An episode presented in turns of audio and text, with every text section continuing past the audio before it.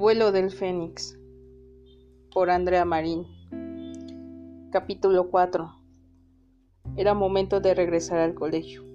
Matt acudió a la casa de los Green para ir juntos a la estación. El viaje hasta King's Cross fue tranquilo. Llegaron con media hora de antelación. Consiguieron un carrito para poder descargar los baúles y con discreción atravesaron la barrera. Se abrieron paso por el tren la mayoría de los compartimientos estaban llenos, pero encontraron un vagón en medio que estaba vacío. Subieron los baúles, pusieron en la rejilla portaequipajes a Kirley y volvieron a salir para despedirse. La señora Green besó a su hija y luego a Matt. Pórtense bien. Sí, mamá, lo haré. Que tengan un buen curso. Prométeme que no te meterás en problemas, susurró Andrea cuando abrazó a su hermana. ¿Quieres que sea una buena niña? No, no espero eso, pero sabes a lo que me refiero. Lo sé. Cuídate, ¿lo harás? Tú también, por favor. Soy un potente silbido. Dair y Matt subieron. Los guardias pasaron para cerrar las puertas del tren. Este había comenzado a moverse. Se asomaron por la ventanilla y dijeron adiós con la mano hasta que el tren dobló una curva y se perdieron de vista. Los extrañé, fue lo primero que dijo Charlize al verlos. Nosotros igual, ¿Qué tal las vacaciones? Mientras hablaba, Tyre enredó la mano en la correa de la cesta de su perro. Bien, ¿qué tal le fue a tu hermana con Kirle? Lo que esperaba. Estuvo castigada, contestó con una leve sonrisa. El perro saltó de la cesta, se desperezó y bostezó. Luego subió de un brinco a las rodillas de la pelinegra. El expreso siguió su curso hacia el norte mientras charlaban de cosas tan triviales. Poco a poco el cielo se fue oscureciendo Kirley ya se había instalado en un asiento vacío. Todo estaba normal hasta que apareció Randall. ¿Qué tenemos aquí? A los perdedores. Vete a fastidiar otro lado, espetó Daira levantándose de su asiento. Me das lástima. Dame un motivo. Matt también estaba de pie, listo para lanzar el primer golpe. Dudo mucho que esta vez tu hermana se libre. Matt estaba dispuesto a partirle la cara a Randall, pero fue detenido por sus amigas. Forcejeó con ellas para librarse, y lo hubiera logrado si no hubiera sido porque Kirley se lanzó al chico para morderlo y obligándolo a salir del vagón. Los chicos felicitaron al perro. Apenas hablaron durante el resto del viaje hasta que finalmente el tren se detuvo en la estación de Josme. Se formó un barullo para salir. Solo se escuchaba las lechuzas uluar, el maullido de gatos y el ladrido del perro blanco de Daira. Por aquí, los de primer curso, gritó una voz familiar. Hagrid se encontraba en el otro extremo del andén, indicando por señas a los nuevos estudiantes. Ellos siguieron al resto de los alumnos. Salieron por un camino embarrado y desigual donde aguardaban a los demás. La selección de los alumnos inició y después del tradicional discurso de la directora, en donde anunció que estaban prohibidos los objetos de sortilegios Weasley, por fin comenzó el banquete. Los primeros meses pasaron tranquilamente. Las clases comenzaron a tornarse difíciles y una semana antes del banquete de Halloween, Charlize y Daira se encontraban repasando sus deberes de transformaciones hasta que las interrumpió tanto ruido. ¿Qué pasa? Hay visita a Hosmer, respondió Matt sin levantar la vista de su libro. ¿Cómo lo sabes? Porque vi el anuncio en la mañana. No vendría nada mal salir, mencionó Daira cuando una hermosa lechuza marrón se posó encima de sus libros. Hola, Hermes. Acarició al animal ofreciéndole un pedazo de tostada. Estaré los próximos días en el pueblo. Mándame la fecha de cuándo tendrás visita. Envíame la respuesta inmediatamente con Hermes. Ale. Es el próximo fin de semana, el 31, justo en Halloween. Gracias, Mati. ¿Estás segura de si es tu hermana? preguntó Charlie recelosa. Sí. Unos días antes de que fuera la visita al pueblo, la chica recibió la respuesta de su hermana. Nos vemos en la entrada del pueblo. No te muevas de ahí hasta que yo llegue. Aquel sábado, Daira se despertó temprano, pero decidió quedarse un rato más en cama. En la sala común se sentía el frío invernal. Se puso a leer hasta que varias de sus compañeras comenzaron a levantarse. Disfrutó las llamas verdes y esperó a que sus dos mejores amigos bajaran para poder ir a desayunar juntos e ir al pueblo. Andrea ya los esperaba en la entrada del pueblo de Josme. Hola chicos, te dije que si era ella. Pues no está de más ser cautos. Mm, ¿De qué hablan? Teníamos nuestras dudas. Ya sabes, por lo de la última vez. Pues qué bueno que se mantengan en alerta. Fueron a las tres escobas y se refugiaron del frío viento que comenzó a soplar. Encontraron una mesa hasta el fondo e inmediatamente pidieron unas cuantas cervezas de mantequilla. ¿Y qué haces aquí? ¿Estás de guardia? No, no necesariamente. Entonces, ¿y qué tal la escuela? Lo normal. Estuvieron un rato más hasta que quisieron salir a dar otra vuelta. Entraron en la tienda de golosinas de Honeydukes llenándose los bolsillos de todo tipo de caramelos. ¿Te pasa algo? acusó Daire a su hermana mientras veías un nuevo sabor de dulce. ¿Cómo qué? Tú dímelo. ¿Por qué no se adelantan? preguntó Andrea cuando tenían las intenciones de ir a Sonco, después de haber salido de la tienda de golosinas. Los alcanzamos en unos minutos. Tomó del brazo a su hermana y la llevó a otro sitio. ¿Para qué venimos aquí? ¿No puedo dar un paseo con mi hermana? No, al menos que me tengas que decir algo. Es verdad. Hay un motivo. ¿Y cuál es? Varios de mis compañeros y yo seguimos una pista. Mm, me voy de misión. ¿Cuánto tiempo? Lo más probable es que me pierda Navidad. No me puedes hacer esto. Lo lamento, pero es trabajo. A la mierda con eso. Pretendes encontrar al maldito que te está buscando. ¿Cómo sabes eso? Te oí aquella vez en el hospital. ¿Cuándo planeabas decírmelo? ¿Cuándo te, cuando te mataran? Así no funcionan las cosas. Entonces, ¿cómo?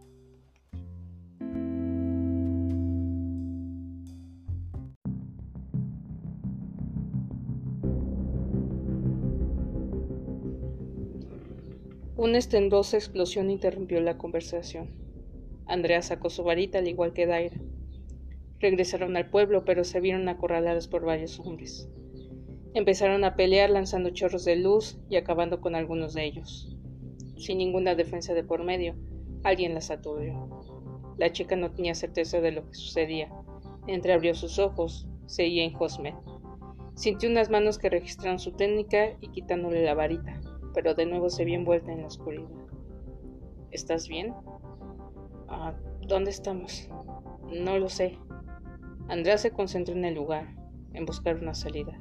Distinguió sonidos por detrás de la puerta. Esa voz. ¿Qué voz? La que se escucha. Se parece a la de Connor. ¿Quién? Un compañero de Hogwarts. ¿Lo habrán capturado? Dos hombres abrieron la puerta. Uno de ellos abalanzó sobre Daira, pero Andrea no lo permitió.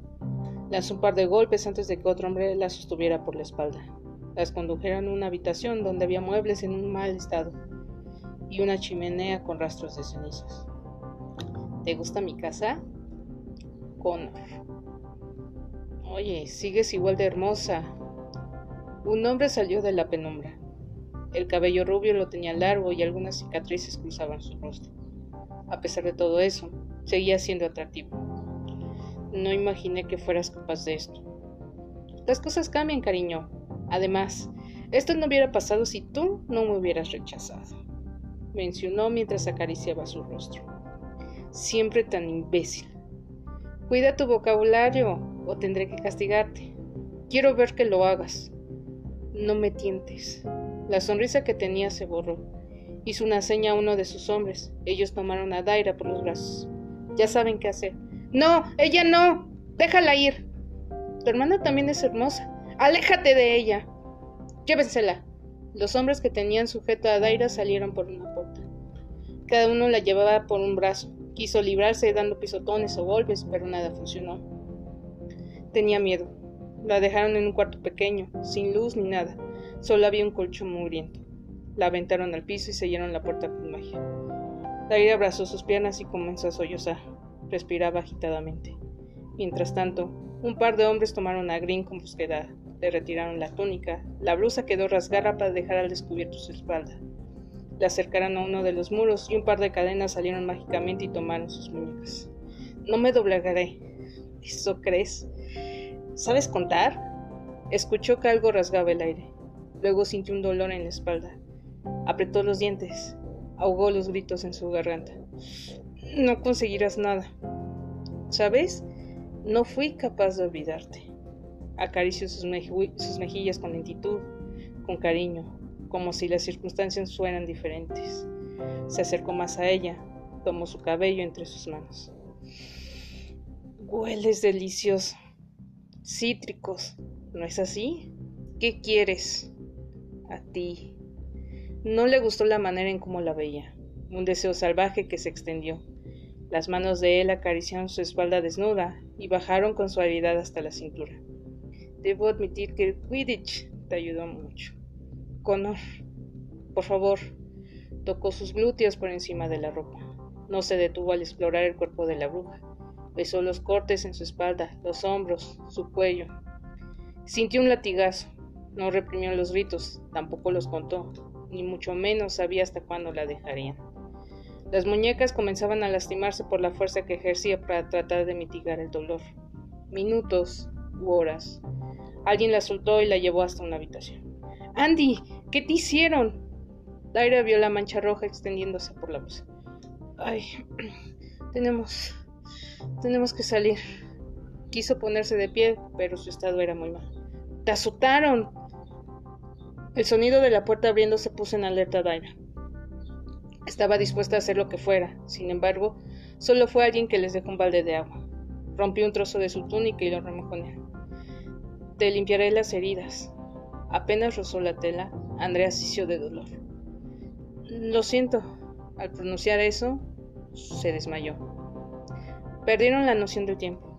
No sabían cuántos días llevaban encerradas. Los cortes en la espalda de Andrea no dejaron de sangrar y el dolor era insoportable para la bruja. Estás ardiendo de fiebre. Estoy bien. Hay que buscar el modo de salir de aquí. Un hombre entró en la habitación. Llevaba algunas cosas en las manos. Taira se interpuso en el camino del desconocido. Buscó en su mente una forma de protegerla. Aunque llevara la desventaja, estaba dispuesta a todo. Vengo a sanarla. ¿Quién es? preguntó Andrea. Su voz sonaba ronca y desgarrada. No hagas esfuerzos. Las manos se deslizaron debajo de su cabeza, levantándola ligeramente. Sintió algo contra su boca. Bébete esto. ¿Qué es eso? Agua. Era limpio y fresca con un sabor dulce. Tragó con desesperación. Poco a poco vomitarás. Tomó otro trago. Sintió los labios resecos y irritados. La chica no lograba sentir nada del cuello para abajo. Ahora, bebe esto. Es poción matadolores. Te adormecerá. La poción hizo efecto de inmediato. Ella se quedó dormida. Daira no pudo evitar ayudar al desconocido. Apartó la mugrienta cobija y se sentó al lado del colchón. El hombre tomó un cuenco, embarró de un mejunje espeso y verde las heridas abiertas. La curación provocó escosor ardiente y doloroso. Agitó su varita para aparecer unas vendas que se plegaron con una suave presión alrededor del torso hasta los hombros. Es todo lo que puedo hacer. Pero sigue teniendo fiebre, repuso la chica con una mueca. Él se acompañó en lo limpio y lo remojó en el agua para ponérselo en la frente. Luego salió, no sin antes dejarles un balde de agua limpia. Daira cuidó a su hermana con esmero. A pesar de las curaciones, todavía se encontraba en un mal estado. La fiebre comenzó a causar estragos produjo cierto delirio. Rogaba a Merlín de que alguien acudiera a salvarlas. Tenía la esperanza de salir con vida de ese lugar. No supieron cuánto tiempo pasó.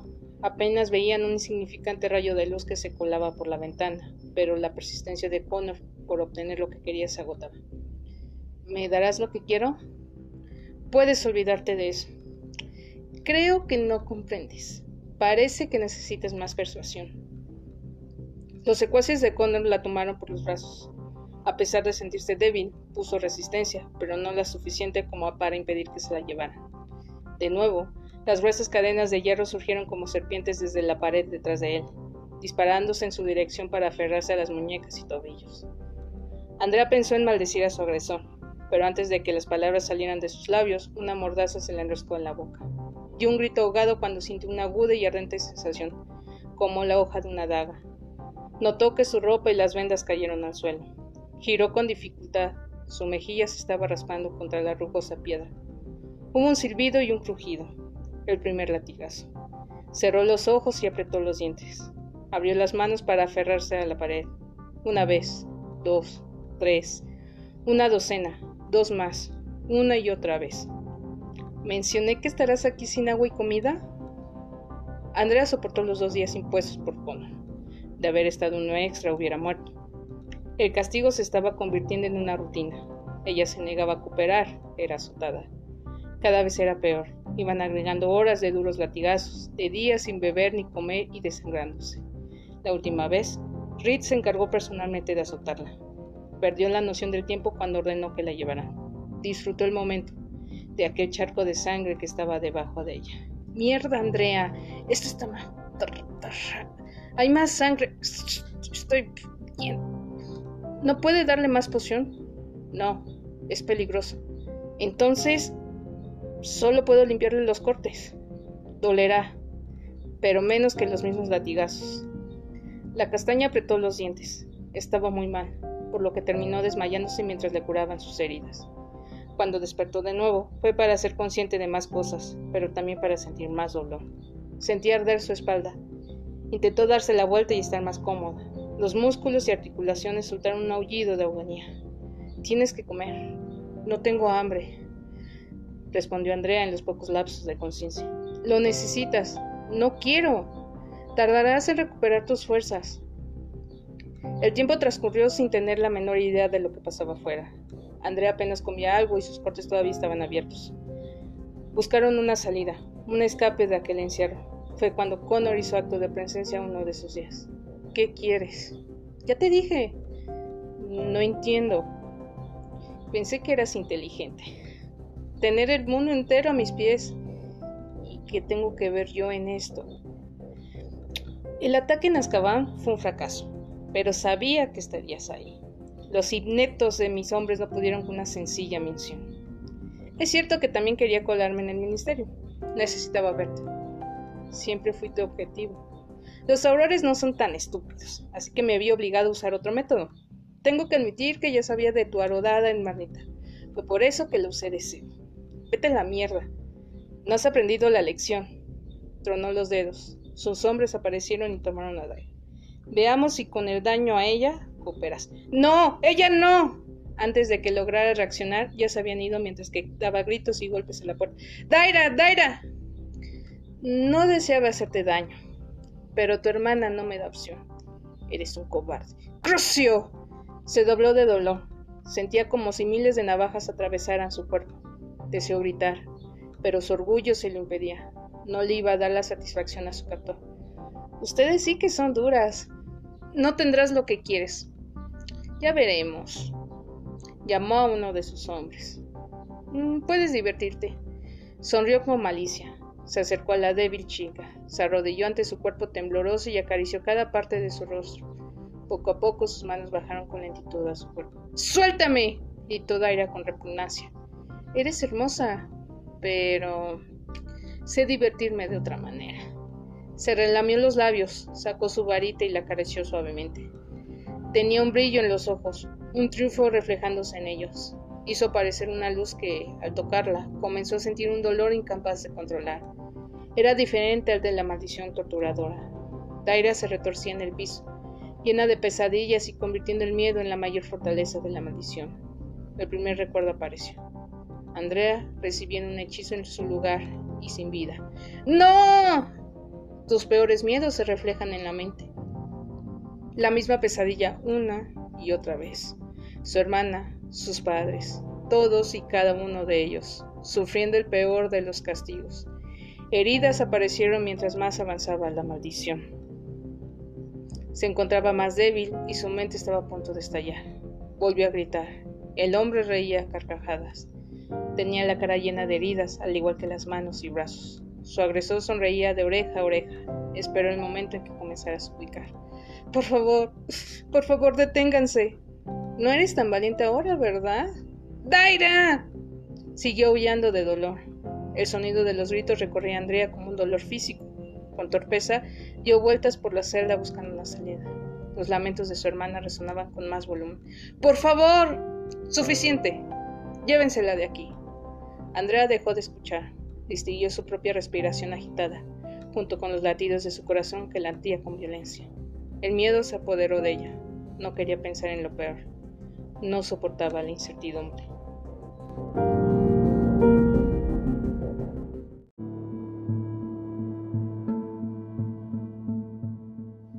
Matt estaba inquieto. No paró de dar vueltas por la sala común. Sus pensamientos se mantenían en la desaparición de su mejor amiga. No pudo olvidar el momento del ataque, de cómo Charlize y él salieron a buscarla entre todo el caos, solo para ver cómo dos hombres se las llevaban. Se dejó caer en el sillón negro enfrente de las llamas verdes que emitía la chimenea. ¡Maldición! ¿Qué te pasa? Odio estar aquí sin poder hacer nada. Lo sé. Charlize tomó asiento a un lado de él. Tengo miedo. Ellas están bien. No me digan que siguen pensando en su amiguita. Lárgate de aquí. Ninguno de los dos tenían ganas de soportar a su compañero. Es cierto, no tengo que hablar con ustedes.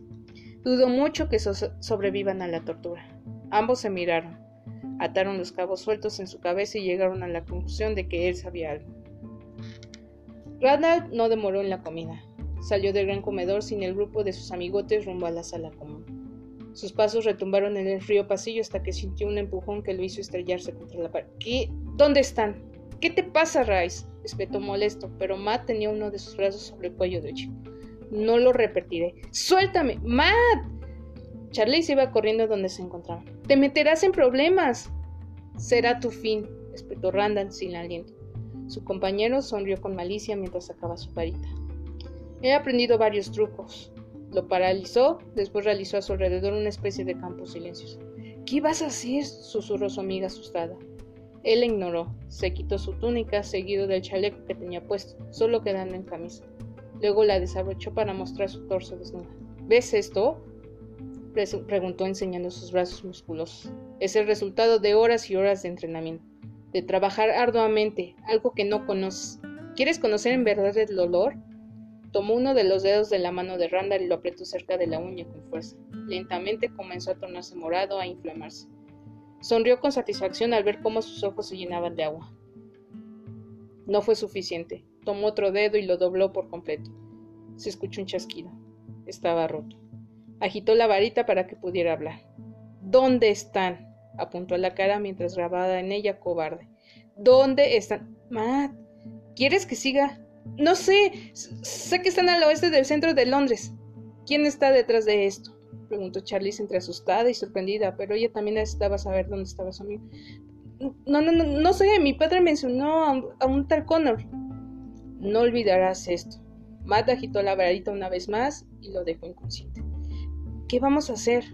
Mandar un patronus. ¿Sabes cómo? Oh, Matt, te meterás en problemas. No te preocupes. Se quedó un rato en silencio hasta que de la punta de su varita surgió una neblina. Adoptó la forma de un águila. Se acercó a ella y le susurró unas palabras. Luego volvió. Un mes pasó desde la desaparición de las hermanas Green. Alexander se dejó caer en la silla detrás de su escritorio. El departamento de Aurores estaba en su búsqueda. Revisó los informes sin encontrar nada. No tenía la certeza de quién pudiera estar detrás o en dónde se encontraba su novia. Se sentía culpable y frustrado. Se frotó los ojos, dejándose llevar por los recuerdos. ¿Sigues sin negarte en salir? Necesito estar aquí. Has revisado incansablemente sus papeles. Es que debo encontrarla. Y lo vamos a hacer. Ron esbozó una pequeña sonrisa. Sé lo que se siente, pero debemos ser objetivos, pensar con la cabeza fría. ¿Cómo lo lograron? Digo, fue una gran hazaña lo de la Segunda Guerra y ni siquiera yo mismo sé. Solo luché para mantener a salvo a mi familia.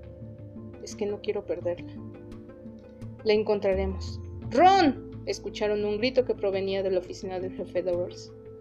¿Qué pasa, Harry? Se quedó sorprendido al ver cómo aparecía un águila. Abrió el pico para hablar. Están al oeste del centro de Londres. Posible autor Connor. Ese bastardo. Alexander cerró los puños. ¿Mason? Connor. Mm, estudió conmigo. ¿Estás seguro que es el mismo? Es el único que conozco. Además amenazó con vengarse de Andrea. Entonces es personal. Sí, o, o es Crow. Pues debemos averiguar en qué parte del norte está. Planear cómo actuar. Voy ahora mismo. El chico estuvo a punto de salir del despacho pero fue detenido por su jefe. Detente, Alexander. Es mi novia. No voy a permitir que nada malo le pase. Mason. Despídame entonces. Harry lo observó. Admiraba su coraje y estaba seguro que en su lugar haría lo mismo si Jean estuviera en peligro, si sus hijos corrieran riesgo. Entiendo lo que sientes, pero no podemos ser impulsivos y actuar sin saber a qué o con quién nos enfrentamos. Quiero a todos en la sala de reuniones. Estamos perdiendo tiempo. Si no quieres que te quite tu varita, sí, puedo hacer eso. Entonces obedecerás. Sus miradas tenían un duelo silencioso. Sin embargo, Alexander a regañadientes hizo caso. Debían pensar en un plan y actuar. hizo aparecer su patronus. La forma de un San Bernardo se materializó. Susurró un mensaje y luego se dividió en tres perros, cada uno tomando diferente dirección. En la sala de reuniones estaba todo el personal disponible. Recibieron el llamado urgente de la Junta. El rumor de que Green fue hallada se esparció rápidamente. Lo reunió para preparar el rescate de la señorita Green. El azabache extendió un mapa de Londres. Según la información que nos llegó, está al oeste. Nuestras fuentes nos indican que el responsable es Conor Reed. Al oeste hay muchos sitios, será mucho terreno que abarcar. No necesariamente, habló Mariana. Ella recibió el patronus de Alexander. Quiso ayudar lo más posible. Pueden revisar los registros de las propiedades de la familia Reed. Quizás una coincida. Es buena idea. Ron convocó con su varita lo que necesitaba. No tenían tiempo que perder. Comenzó a revisar. Hay algo, una casa en Windsor, cerca del río Támesis. Bien, Mason, te dejaré a cargo. Quiero que lleves a un escuadrón. Gracias. Susurró, luego miró a cada uno de los presentes. Avísame quiénes irán, mientras mantendré el trato al ministerio. Harry y Ron salieron. Los susurros fueron aumentando. Yo voy contigo, dijo alguien. Kissy estaba recargada en el marco de la puerta. Jugueteaba con su varita y con un aire despreocupado. Weasley, Anders, Turner, Williams, Tamer, Douglas, Heather, Thompson, Sylvain y Malfoy el resto manténganse aquí en caso de que tengamos que necesitar refuerzos. Mauricio Sylvain y Galilea Malfoy también recibieron el patronus de Alexander. Se enteraron de la desaparición de Andrea, por lo que quisieron ayudar en la búsqueda de su amiga. Los elegidos para la misión comenzaron a idear estrategias, al igual que esperaban la orden para salir. Cuando estuvieron listos, cada uno salió de la sala. Lamento que no vayas. No te preocupes, lo entiendo, respondió Mariana. Sé que no es posible, no soy Auror, pero manténme informada, por favor lo haré. Si es necesario, iré como refuerzo. La traeremos de vuelta.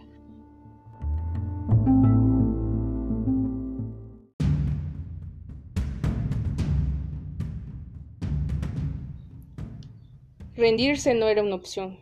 Quiso esperar a que alguien acudiera en su ayuda, pero el hecho de pensar que le harían daño a su hermana no lo soportaba. Andrea dejó de escuchar los dichos, por lo que existían dos posibilidades. La primera era que estaba en una celda diferente, y la segunda estaba muerta. Su mente se aferró a la primera opción. Deseaba dormir. La espalda la sentía arder en llamas y los músculos agarrotados. Parte de su dolor físico estaba siendo sustituido por el miedo. Era probable que en cualquier momento se dejara atrapar por las sombras de la inconsciencia. Los cortes volvieron a sangrar y la fiebre regresó. ¿Dónde está ella? preguntó cuando el hombre entró a su celda. ¿Qué le hicieron? Está viva, si te preocupa. Dile que quiero hablar. Me ordenan, por favor. Esperó un largo rato hasta que dos hombres aparecieron por la puerta de la celda para llevarla enfrente de él. Él esbozó una sonrisa triunfante. La amarró con cadenas. La hacían elevarse un par de centímetros del suelo. Sus manos sangraban. La sustancia rojiza se derramó en los brazos hasta los hombros y la cabeza la tenía agachada. Andy, susurró con miedo cuando llevaron a la Se rindió. Eso no es cierto. ¿Lo es? No. Déjala ir y... y haré lo que me pidas. Así te quería ver, suplicando, tenerte a mis pies. Por favor, Connor, déjala ir. Tienes mi palabra. La dejaré ir después de que vea algunas cosas.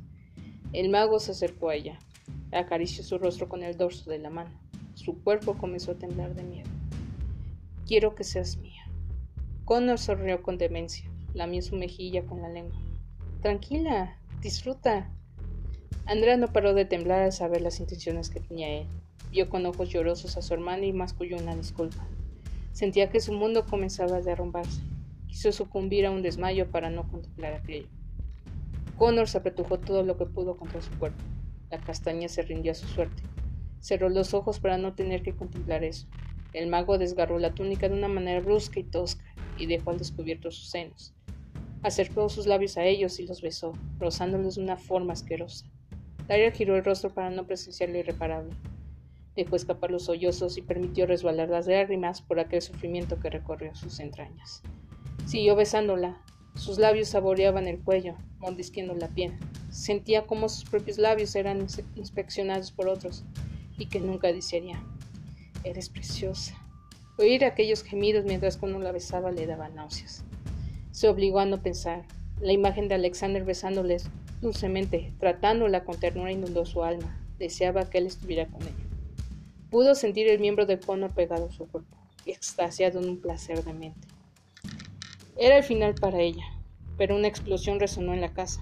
Para cuando el mago quiso levantar la cabeza, ya era demasiado tarde. Alguien le propinó un puñetazo en la nariz. ¡Aléjate de ella! Alex. Tranquila, aquí estoy. Mi hermana. Mauricio ya la sacó de aquí. La tomó del brazo, pero Connor les bloqueó la salida. Alexander se posicionó frente de la chica para protegerla. Un hechizo logró penetrar el escudo que realizó. Ambos cayeron al suelo. Si no te tengo, tampoco él, susurró Connor cuando tomó por la espalda a la chica. ¿Tienen frío? Un sonido crepitante y humeante las advirtió. Llamas de un tamaño normal los estaban persiguiendo, lamiendo los laterales de la casa que se estaba desmenuzando y convertidos en hollín ante su contacto. Los aurores salieron mientras que el fuego los perseguía, mutando, formando una manada de gigante de bestias ardientes. Serpientes llameantes, quimeras y dragones se elevaban y caían, y se elevaban de nuevo. Los ardientes monstruos estaban rodeados a los hombres de Alexander moviendo garras, cuernos y colas. El calor a su alrededor era tan sólido como una pared. ¡Salgan! ¡Salgan! bramó Alex, aunque a través del humo negro era imposible ver dónde estaba la puerta. Rastró la tormenta de fuego que había debajo. Buscó un signo de vida, una extremidad o una cara que todavía no estuviera carbonizada como la madera. ¡Andrea! ¡Andrea! ¡Salgan! A su alrededor los últimos objetos sin quemar por las llamas devoradoras fueron lanzados al aire. Logró ver a través del humo una mancha rectangular en la pared y se dirigió hacia ella. Momentos después el aire limpio le llenó los pulmones, jadeando, tosiendo y con arcadas. ¿Y Andrea? preguntó Kissy. Su rostro estaba manchado de hollín. No lo sé. En ambos rostros se reflejó el miedo. Regresó a buscarla. Apenas logró llegar a la puerta cuando un gran número de enormes explosiones sacudió la casa. La onda expansiva lo lanzó por los aires. Quedó aturdido y el sonido se apagó. ¡Andrea! Taira corriendo a la casa. Los brazos de alguien la detuvieron. No, espera. Ella estaba ahí. Es tarde. Mauricio fue quien la detuvo. Solo observaron cómo la casa quedó hecha cenizas.